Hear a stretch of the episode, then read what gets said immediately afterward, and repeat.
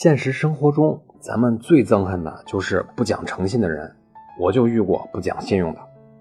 不过，目前我国最高法院已经出台十一类一百多项惩罚措施，严厉的惩罚这一类老赖。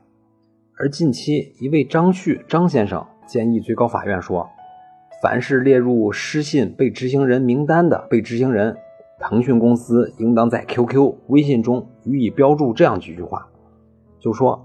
你所添加的好友已经被某某法院列入失信被执行人名单，请确保您的交易安全，并且请您督促该被执行人尽快履行义务。通过这种方式，利用舆论的力量，促使老赖尽快履行法律义务。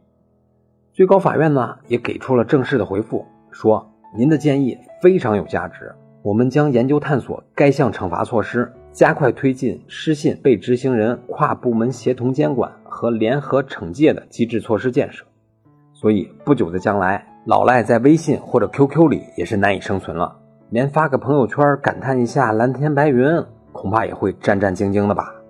所以宁可吃亏也别失信。那么，以上就是今天的音频，供您参考。